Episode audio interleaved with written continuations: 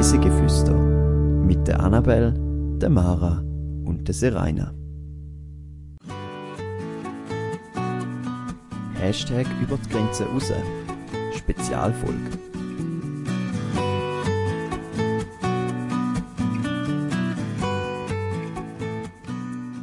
Diese Woche wird gequizt. Herzlich willkommen zu einer neuen Folge auf Reisen durch die Schweiz und um die Welt. Und heute sind wir wieder zu dritten unterwegs. Hallo Mara, hallo Serena. Hallo Annabelle. Hallo. Und zwar machen wir das mal eben keine Reise, sondern wir quizzen miteinander. Das heißt, es ist alles ein bisschen anders als normal und ich habe vier verschiedene Quizformen für euch vorbereitet. Es geht rund um Weihnachtstraditionen, Winteraktivitäten und Weihnachten. Pro Quizart gibt es auch unterschiedlich viele Punkte, die könnt ihr machen. Und äh, dann haben wir dann eine Gewinnerin von euch zwei. Und ihr Zuhörer und Zuhörerinnen könnt natürlich auch mitmachen und euch messen mit ihnen. Das erste Quiz ähm, geht um Winteraktivitäten. Ich lese euch jetzt Behauptungen vor also verschiedene Sachen, die euch zu der Winteraktivität führen sollten, die ich beschreibe. Es sind alles immer Fakten dazu und sie sind natürlich am Anfang relativ weit gefasst. Das könnte also noch verschieden sein, bis es dann ein bisschen zielgerichteter geht, bis es eigentlich einfach erratet. Je schneller ihr es erratet, desto mehr Punkte gibt es für euch. Also es gibt immer sechs Behauptungen. Wenn ihr es schon nach der ersten wisst, dann bekommt ihr volle sechs Punkte. Wenn ihr es erst bei der sechsten wisst, bekommt ihr einen Punkt. Und natürlich immer nur der, der es zuerst erratet. Alles klar. Fangen wir doch gerade mal mit der ersten Aktivität an. Das Sportgerät, das man für diese Aktivität braucht, wird seit Jahrtausenden als Transportmittel genutzt.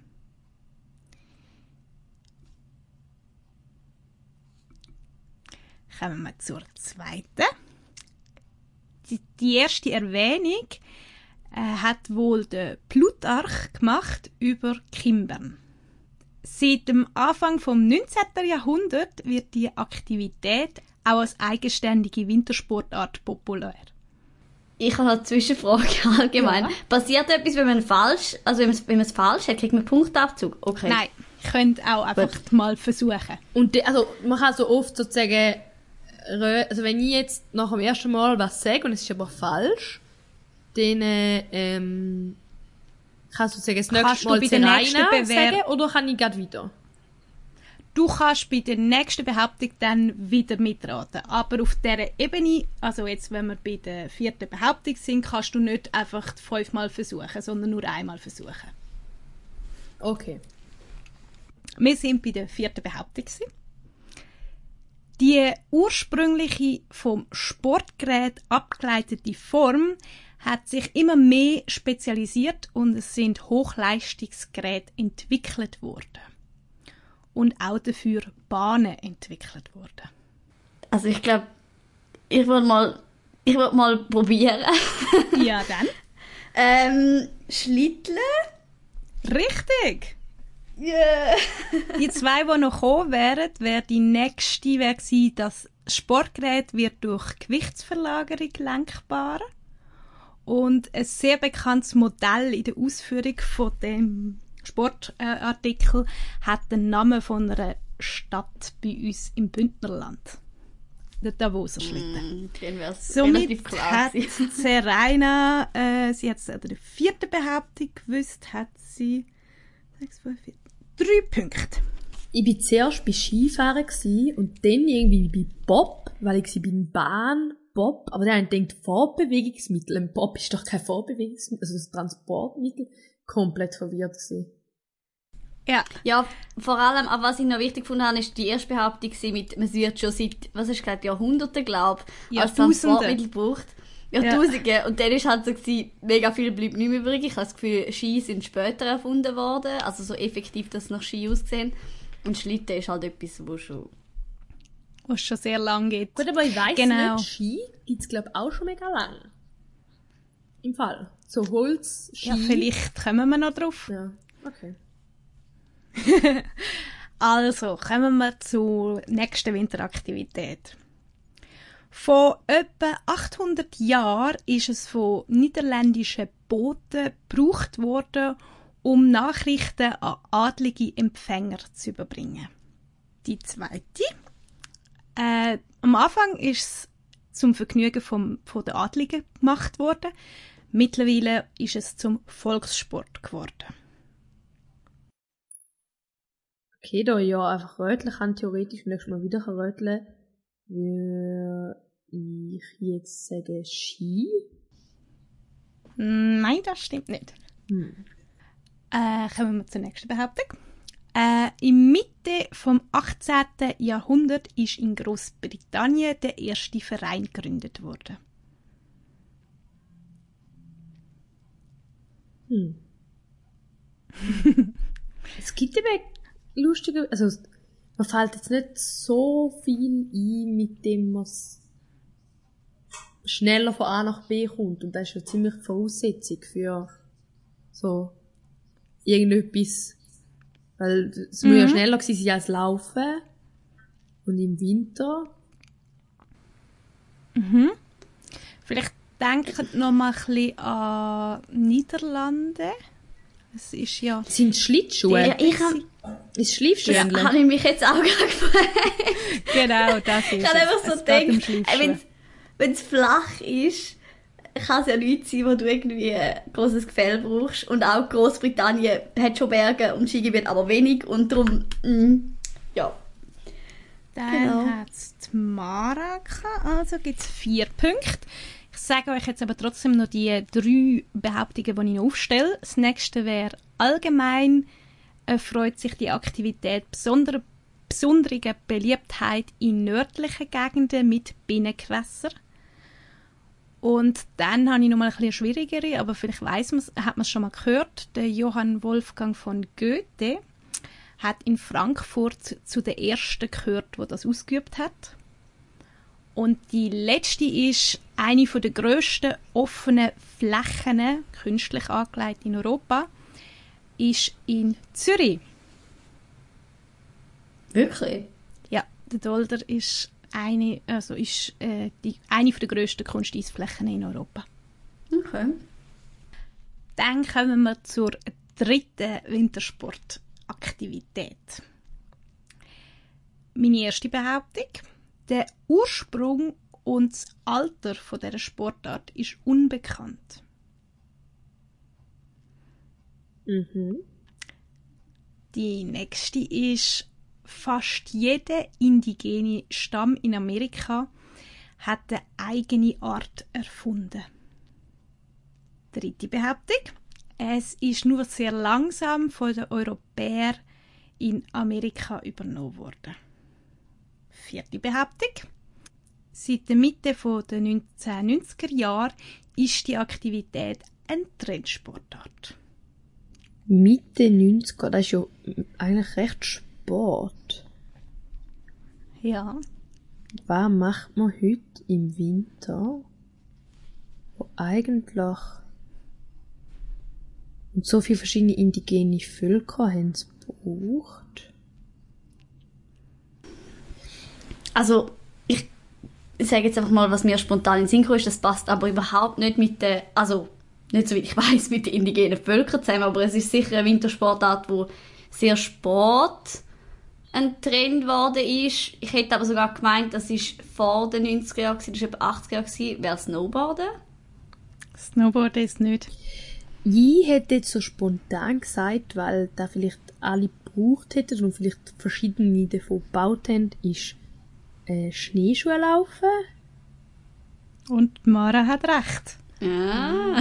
ja, weil ich habe mich so gefragt, wer braucht jeder also was für ein Vorbewegungsmittel? Ja, ja, eben darum habe ich gefunden, im Snowboarden passt es gar nicht. Also.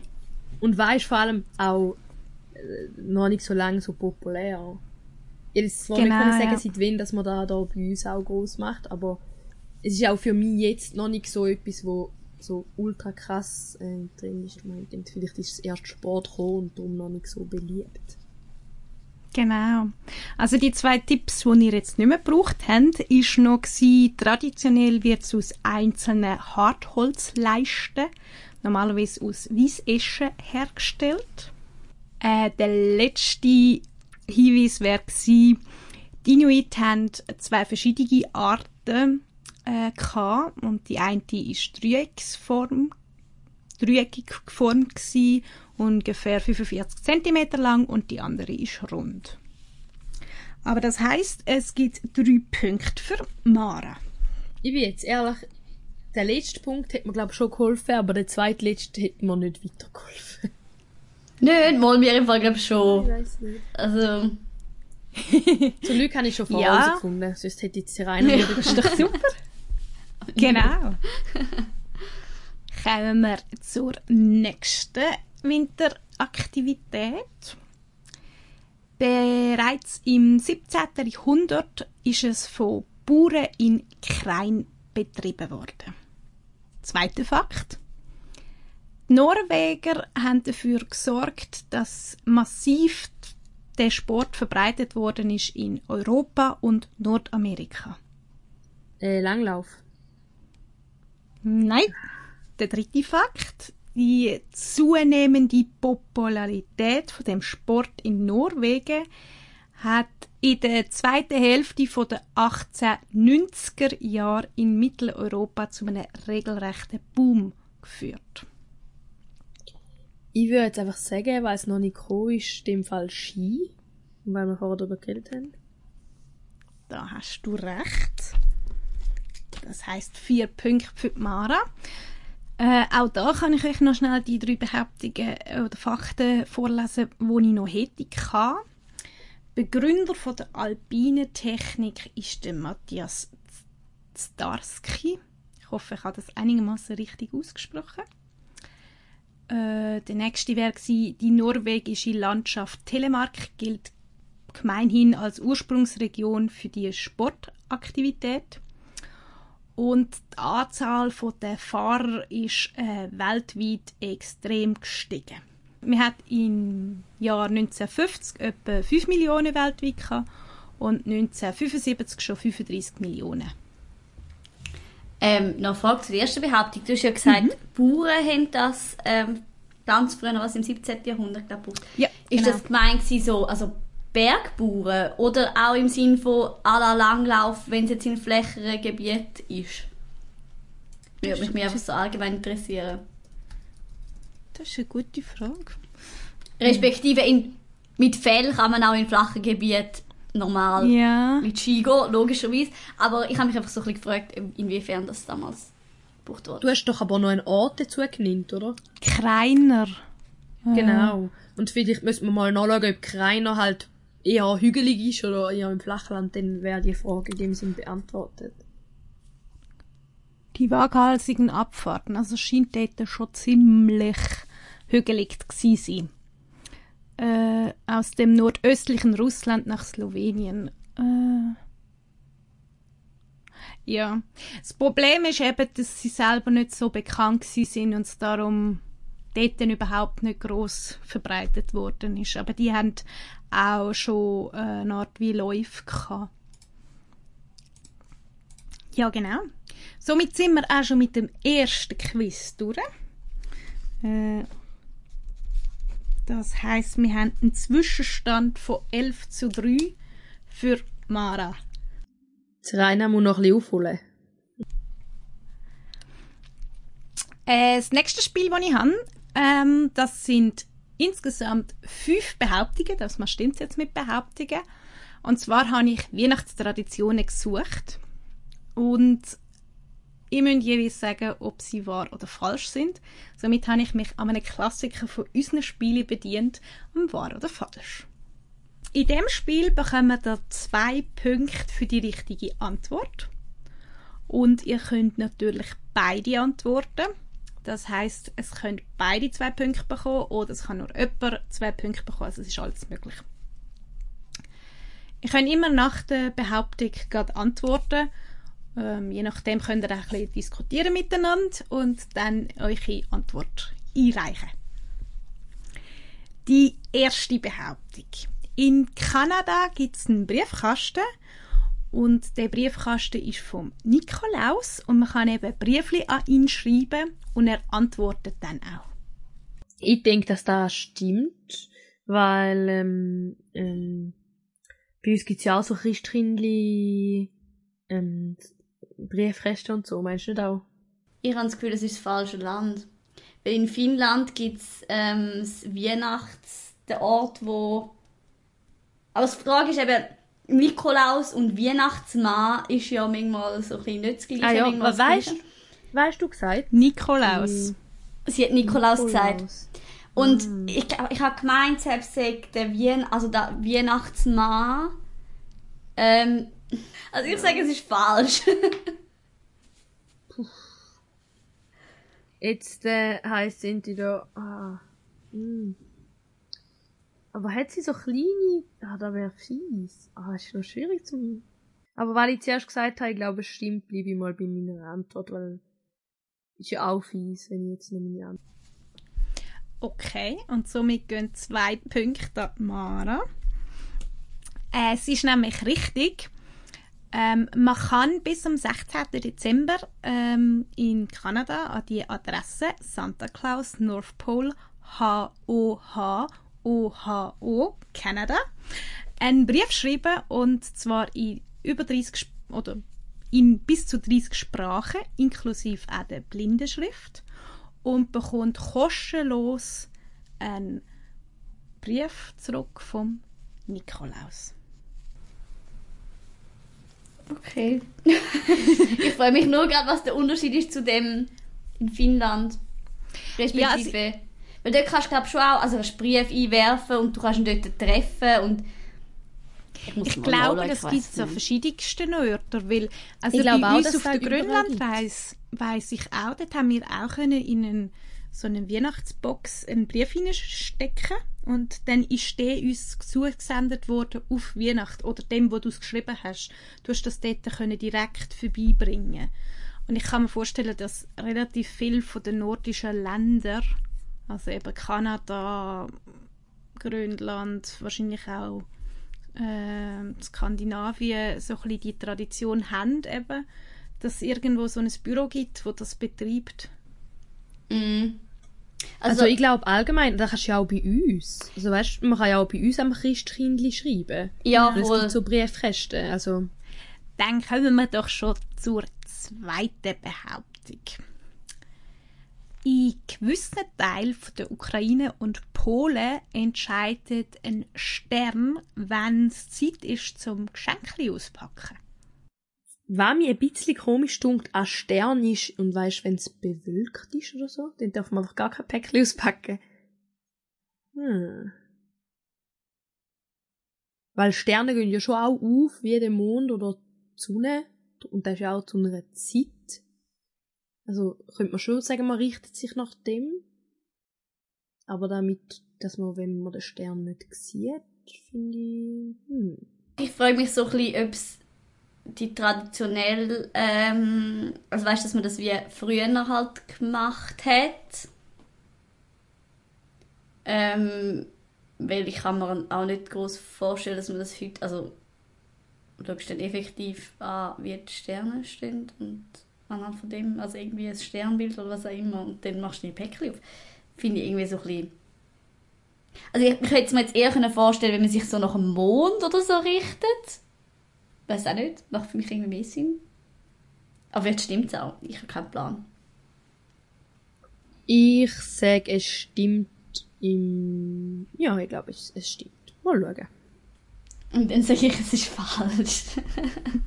du bleibst auf dem Fokus, du möchtest Punkte sammeln. ich muss dich aber leider enttäuschen. Es stimmt. Und auch für den Fall, wo äh, du jetzt vorher gerade angesprochen hast, Mara, mit dem Bewölkt. Anscheinend ist es dann so, dass jemand von den Erwachsenen den Zeitpunkt bestimmt. Und das mit dem wer dann der muss aufpassen, wenn der erste Stern erscheint, das ist das jüngste Kind, muss nämlich den Abendhimmel unter Beobachtung haben. Äh, aber wahrscheinlich all die Traditionen Traditionen, die ich jetzt hier rausgesucht habe. Ich kann natürlich überall nicht sagen, ob es 100% wahr sind. Das ist schwierig, wenn man nicht alle Länder kennt. Und ich habe natürlich äh, Traditionen gesucht, die man jetzt vielleicht nicht ganz so bewusst kennt. Ähm, vielleicht gibt es das auch noch in weiteren Ländern. Wenn ihr mehr wisst, dann könnt ihr uns das gerne schreiben. Dann können wir dort euch vielleicht noch über weitere Traditionen aufmerksam machen. Ich finde aber, dass die Tradition irgendwie recht stressig ist fürs Kind.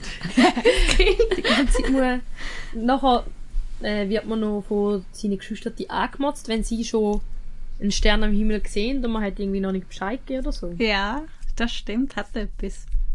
Wobei wahrscheinlich ist es ja auch, ähm, nicht jede Familie macht das jetzt genau so. Das ist ja wie, keine Ahnung, äh, bei uns in der Schweiz gibt es ja ganz viele Traditionen und nicht jeder macht alle genauso. Also vielleicht geht das natürlich auch so gut auf. Und ich finde es eigentlich noch schön, weil es so ein bisschen was Naturverbundenes ist. Also es hat ja wirklich so ein bisschen was, ich nehme an, das ist eine sehr alte Tradition. Ähm, und dass man so nach, nach dem geht, ist ja eigentlich noch schön. Gerade heutzutage, wo ganz Weihnachten so kommerziell ist. Ja. Genau, und, und vor allem auch, das Kind ist dann beschäftigt. Und es kann dich hundertmal fragen, wie lange geht es Dann musst du einfach sagen, das entscheidet da oben der Himmel. Ich bin draußen. Ich habe da keine Macht. Dann kommen wir doch zur dritten Behauptung. Es gibt in Island ein spezielles Mitglied von einer Weihnachtspolizei und das ist ein Weihnachtshund. Also, wenn du jetzt gesagt hättest, ein Weihnachtstroll oder ein Weihnachtself, wäre ich voll dabei gewesen. Weil Isländer und Isländerinnen sind bekannt für das, dass an Troll und Elfen glauben. Aber ein Hund? Frage ich mich gerade. Weihnachtspolizei. Und vor allem, für was sollte die gut sein? An Weihnachten. Da, also, ich muss sagen, ich bin da ein bisschen auch wenn da Punkte technisch vielleicht nicht Sinn macht, aber ich bin ein bisschen auf deiner Seite. Ich sehe jetzt auch nicht ganz, warum. Aber auf der anderen Seite, wieso sollte sich das ausdenken? Das stimmt natürlich. Außer das ist ein anderes Tier. Das könnte natürlich sein. Aber, weil ich schon zweimal Ja gesagt habe, würde ich glaube jetzt Nein sagen. Ja, dann sage ich auch so Nein. Dann sagen wir jetzt mal das Gleiche dann habt ihr beide recht.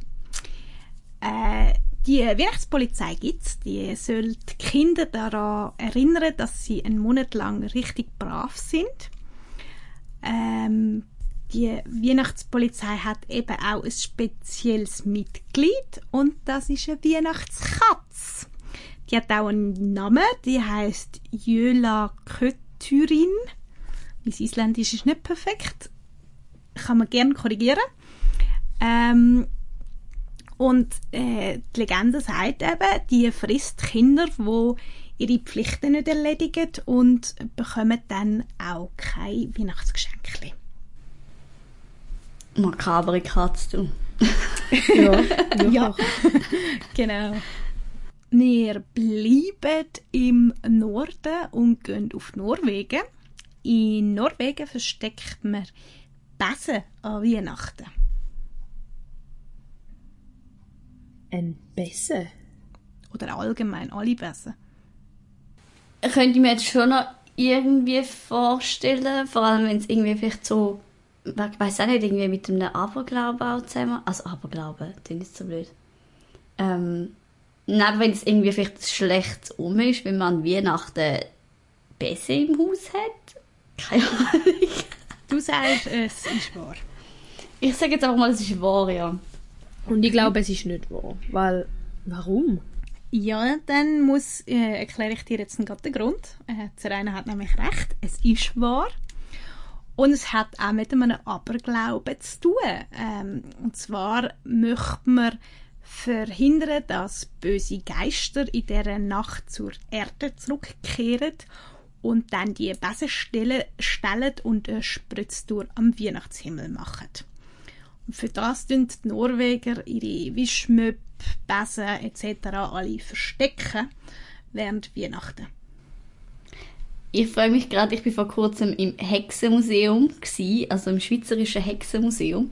Übrigens sehr zu empfehlen, gibt es vielleicht auch mal zu im Podcast. Und ich glaube, dort ist etwas Ähnliches zum Thema Bässe gestanden und darum bin ich glaube auf die Idee gekommen. Aber nicht das mit, mit Weihnachten, aber irgendwie sowas in die Richtung drum. Vielleicht gibt es die Tradition ja bei uns auch, wir haben sie einfach alle nicht gekannt. Kann sein. Dann kommen wir schon zur letzten Behauptung. Und zwar in Schweden werden die Feierlichkeiten rund um Weihnachten um eine Fernsehshow rund um den Mickey Mouse geplant. Um eine Fernsehshow rund um den Mickey Mouse. Es gibt natürlich um Weihnachten um so die typischen Cartoons, die dann laufen. Mm gibt so weihnachtliches Mickey Mouse, wo dann in Schweden voll wichtig ist. Aber warum sollte das in Schweden voll wichtig sein? Und vor allem wieso Mickey, Mickey Mouse? Mouse kommt ja nicht von dort. Mm. Mm, ich habe zweimal Nein gesagt, darum sage ich jetzt ja, weil warum nicht? Vielleicht sind Schweden voll Mickey Mouse ähm, Fans. Ich sage nein, aber ich kann mir vorstellen, dass es eine andere Fernsehsendung ist. Damit äh, hast du voll recht, Serena. Es ist nämlich nicht der Mickey Mouse, sondern der Donald Duck. ah, aber nicht ja, dran. Sehr nah, ja. Und zwar ist es eben anscheinend eine schwedische Tradition, äh, Donald, ein Donald Duck Special, eine einstündige Show am Heiligabend zu schauen. Die kommt jeweils auf die drei am Nachmittag und ähm, die Familie planet alles rund um die Sendung anscheinend.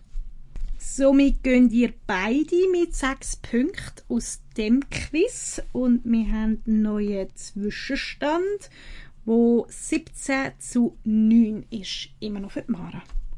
Jetzt kommen wir zu einem klassischen Quiz und zwar ich stelle Fragen und ihr könnt mir eine Antwort geben und da gilt jetzt, wer schneller antwortet, der kann den Punkt holen. Es gibt pro richtige Antwort ein Punkt. Und es sind zwölf Fragen, alles rund um Weihnachten. Und wir fangen gerade mal mit dem heutigen Datum an. Und zwar an wen erinnern wir uns am 6. Dezember? Sammy Klaus. Oder oh, willst du dann die heilige Figur haben? Irgendwie? Genau, die heilige. Ich darf aber jetzt nicht mehr antworten, oder? Ja. Falsche Antwort ist leider das Antwortrecht vergeben. Keine Ahnung, der Sankt Nikolaus, aber anscheinend ja nicht. Doch, eigentlich genau richtig. Es hat mir eigentlich nur der Heilige noch gefehlt. Es ist der heilige Nikolaus. Und Sant ist ja eigentlich, heißt ja eigentlich heilig. Darum gebe ich euch, äh, gebe ich dem Mara jetzt den Punkt. Äh, ein Punkt aufschreiben. Und wir kommen jetzt schon zum nächsten ähm, Frage. Welche drei Geschenke haben die Sterndeuter mitgebracht? Weihrauch, Myrrhe und Gold? Richtig! Ich bin mir bei Gold wirklich nicht sicher. Mir ist Myrrhe nicht in den Sinn gekommen. Ja, mir kommt Gold nie in den Sinn. Weihrauch und Myrrhe kann ich mir merken, weil ich mit den beiden nicht viel anfangen kann. Aber also, ich kann auch, wenn ich die Frage aufgeschrieben habe, ich, ich weiss, es sind drei. Was war jetzt das dritte nochmal? Ähm, ja, ich kann mich sogar googeln, ehrlich gesagt. So viel zu meinem Wissen. Kommen wir zu etwas anderem. Was ist die beliebteste Christbaumsorte in der Schweiz? Nordmannstonne. Richtig, Mara ich bin ein kleiner Christbaum-Fan, darum weiß ich so. Und das Interessante ist auch noch, dass äh, die Nordmontane gar nicht in unseren Wäldern wächst. Das hätte ich gerade sagen. Die beliebteste ist. Es ist nicht eine einheimische Sorte, aber sie ist einfach am langlebigsten und darum wird sie auch oft importiert. Ja, und sie wird in angelegten Tannenbaumkulturen mhm. auch hier in der Schweiz gezüchtet. Aber ich finde sie gar nicht so schön. Ich auch nicht. Ich sie sieht irgendwie fast ein bisschen künstlich aus, finde ich immer. Also, weiß auch nicht, aber... Also ich finde Rottannen schön. Mhm. Aber was ich gar nicht mag, sind Blautannen. Weil, also ich mag es schon zum Anschauen, aber haben wir schon mal eine Blautanne schmücken? Die ist so mega pieksig. Oh. wir haben bei uns im Garten Blautanne gehabt und dann haben wir einmal gedacht, ja komm, wir könnten ja auch Weihnachten ein paar Kugeln dran hinten, weil es schön aussieht. Ja, mhm, nein, doch nicht. Hat er sich gewehrt? Also wir haben es dann schon gemacht, aber ich habe es ein bisschen bereut. okay. Das ist jetzt vielleicht eine sehr Glücksfrage, äh, ähm, aber ich stelle sie trotzdem mal. Wo ist der erste dokumentierte Weihnachtsbaum gestanden? Ich helfe euch noch, es war in Europa. Gewesen.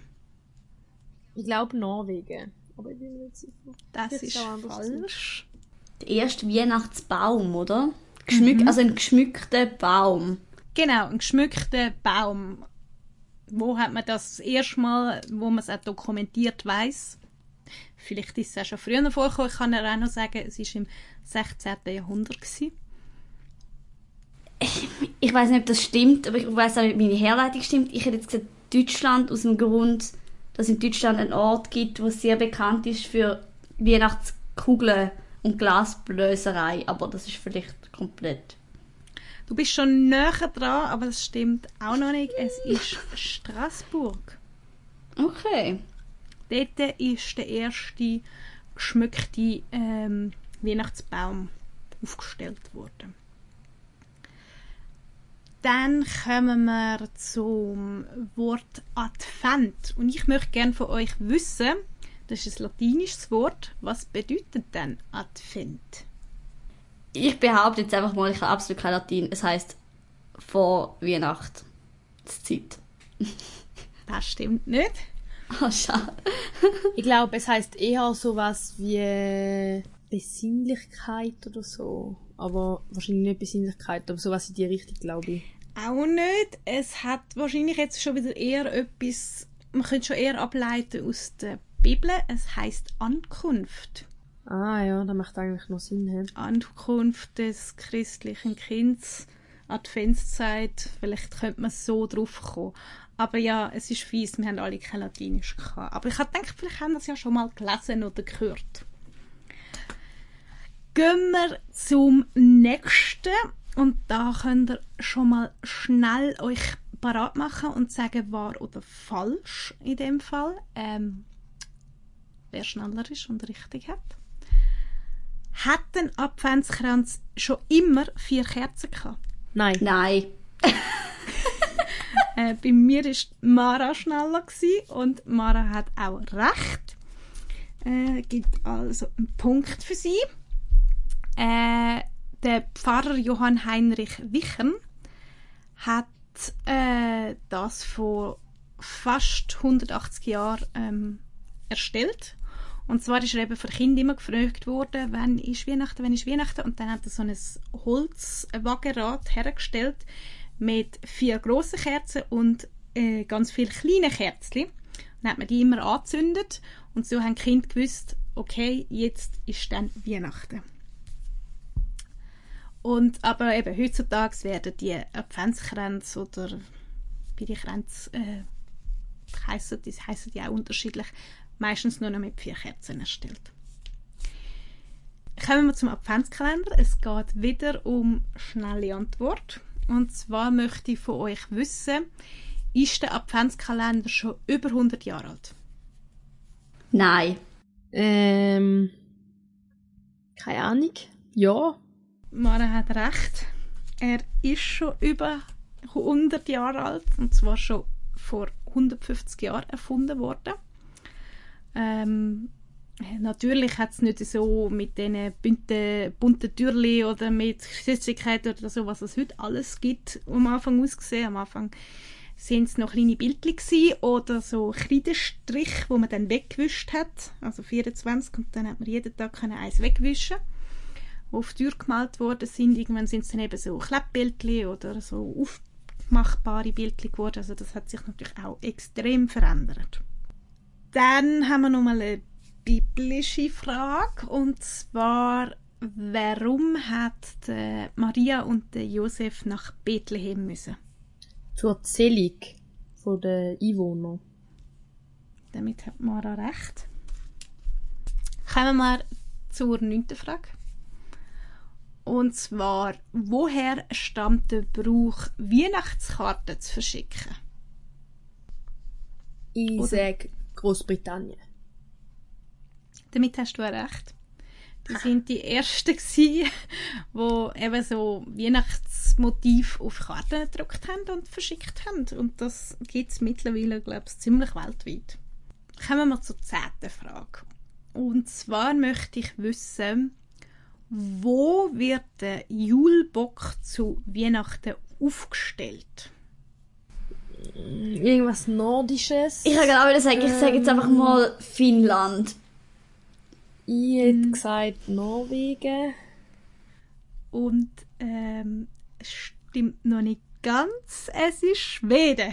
Es ist der Mitte oh. von euch zwei.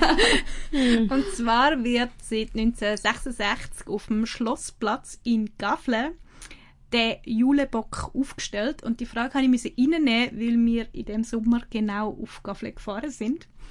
Äh, und äh, das Schild gesehen haben über den äh, über den Bock, der eben aufgestellt wird, riesengroß und anscheinend eben auch jedes Jahr von Anschlägen äh, ausgesetzt ist, von Zerstörungsakten mit, äh, mit also Anzünden und so weiter.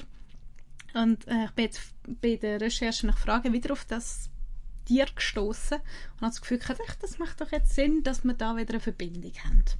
Also falls ihr mal auf Gavle in Schweden geht, dann könnt ihr entweder Fotos sehen oder in der Weihnachtszeit eben den richtigen Bock. Kommen wir zur zweitletzten Frage dieser Kategorie. Und zwar möchte ich von euch wissen, welches ist das bekannteste Weihnachtslied der Welt? All I Want for Christmas? Nein. Die Frage ist mehr so ein bisschen traditionelles oder, oder insgesamt zahlenmäßig streamt und, weil ich finde, das muss man ein bisschen unterscheiden. Das ist eine sehr gute Frage. Äh, wahrscheinlich müsste man es unter traditionell nehmen. Okay. Ich weiß nicht genau, wie es gemessen worden ist. Das kann ich euch jetzt nicht genau sagen, ehrlich gesagt. Aber jetzt vom, von der Antwort her, es ist ein traditionelles also so im deutschsprachigen Raum, aber die Frage ist eben weltweit. Das heißt, es muss es auf Englisch gehen und verbreitet sie. Weil im deutschsprachigen Raum hätte ich jetzt gesagt, irgendwie Stille Nacht, Heilige Nacht. Ist, glaube ich, so eines der bekanntesten. Aber was auch auf Englisch bekannt? Mir kommt nichts Gescheiteres in den Sinn, von dem her. ich nehme das. Hast auch recht, das gibt es im Fall auch auf Englisch. Uh, Silent Night, Holy Night, das gibt es schon. Ja, stimmt, aber ich habe nicht gewusst, also ich habe angenommen, dass es gibt, aber ich habe jetzt nicht gewusst, wie bekannt das ist. Es ist ja, glaube ich, auch ein relativ altes Lied. Das hilft natürlich für so Popularität. Mm. Und ich weiß nicht, wo es überall gesungen wird, aber ja. Okay. Dann kommen wir schon zu der letzten Frage in dieser Kategorie. Ähm, es langt mir ein Ja oder ein Nein. Und der, der zuerst antwortet richtig, bekommt den Punkt. Ist das Feiern von Weihnachten schon mal verboten worden in einem Land? Ich sage ja. Wahrscheinlich in Ländern, die eine andere Religion haben. Vielleicht. Könnte ich mir vorstellen. Wo man ein bisschen strenger durchgreift zum Teil. Damit hat Mara auch recht. Und zwar ist zwischen 1647 und 1660 in England Weihnachten feiern verboten gewesen. Oh, und warum? In England hätte jetzt nicht als eines von den Ländern denkt, was verboten worden ist. Wegen der anglikanischen Kirche? Ich glaube, wenn ich es richtig in Erinnerung habe, hat mehr der König bestimmt, dass er das jetzt so nicht möchte und das so entschieden. Äh, es hat, glaube ich, in dem Fall gar keinen religiösen Hintergrund, weil ja, es ist mehr eine Bestimmung von einem Oberhaupt. Wie sehr das durchgezogen wurde, ist, kann ich euch aber auch nicht sagen. Und was für Strafen gegeben hat, weiß ich auch nicht. Die äh, Runde sind damit, ist somit abgeschlossen und äh, wir haben in dieser Runde einen Stand von 8 zu 1 für Mara. Äh, das gibt es total von 25 zu 10. Kommen wir zur letzten Kategorie und das mal geht es um Schätzfragen. Und darum wäre ich froh, wenn ihr euch ein, Papier und einen Stift in die Hand nehmt.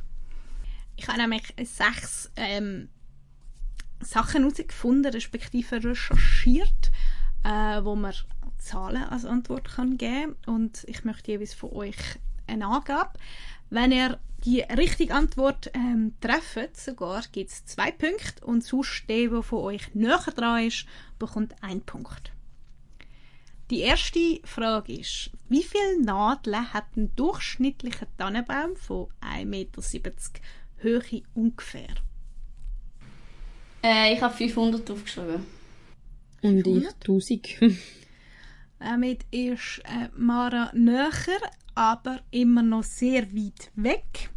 Und zwar hat so ein Baum durchschnittlich 180.000 Nadeln. Oh Mann. Oh. oh. ich hätte auch nicht gedacht, wie viel, aber wenn man sich so überlegt und man die vielen kleinen Nägel, wo man Kugeln dran steckt, nur schon an einem so eine kleinen Zweig dran sind und bei einem Tannenbaum von 1,70 Meter Höhe, das tut sich natürlich schon zusammenleppern. Zweite Frage. Und zwar möchte ich gerne von euch wissen, wann ist das erste Mal Weihnachten gefeiert worden? Also ich habe für mich gesagt, das erste Mal Weihnachten gefeiert wurde, ist eigentlich bei der Geburt von Jesus, weil es sind drei Könige gekommen, die da haben wollen mit Jesus und seinen Eltern feiern. Also, ja. Schon ich verstehe den Gedanken. Schlaue Gedanken, äh, ja. Ich bin irgendwie eher so, ein so angegangen, dass wir heute noch Nachweis davon hätten, dass das damals stattgefunden hat. Also wirkliche Beweis. Und habe jetzt einfach mal das Jahr 1020 nach Christus aufgeschrieben. Ähm, es war im 4. Jahrhundert. Gewesen. So kann man es anscheinend nachweisen. Und somit ist Mara näher dran. Als nächstes möchte ich von euch wissen, wie viele Weihnachtslieder gibt es, auch es ist eine ungefähre Angabe, laut einem Büro für Weihnachtslieder in Graz gibt es das. Es gibt ein Büro für Weihnachten. Es gibt sehr viel. Ich kann schon sagen, weil mein Job ist, ich arbeite das ganze Jahr in einem Büro für Weihnachtslieder. Cool, okay. Wir tun die Leute leid, die müssen doch die ganze ja, Jahr ey, Weihnachtslieder machen. Für mich ist das schon ab Dezember lang mir. Ich habe aufgeschrieben 450. Same. 450. Ich habe auch 450 aufgeschrieben. Ja, dann geben wir euch beiden den Punkt. Ähm, sind aber, äh, sind aber noch sehr weit entfernt. Anscheinend gibt es 30.000. Oh mein Gott. Unterschiedliche. 30 Unterschiedliche. Aber keine. Es werden sehr oft die gleichen gespielt. Gell, ja, ja, aber sagen. all die traditionellen Wiener äh, Lieder wie Stille Nacht und so weiter, da gibt es natürlich einige, da gibt es ganze Bücher davon.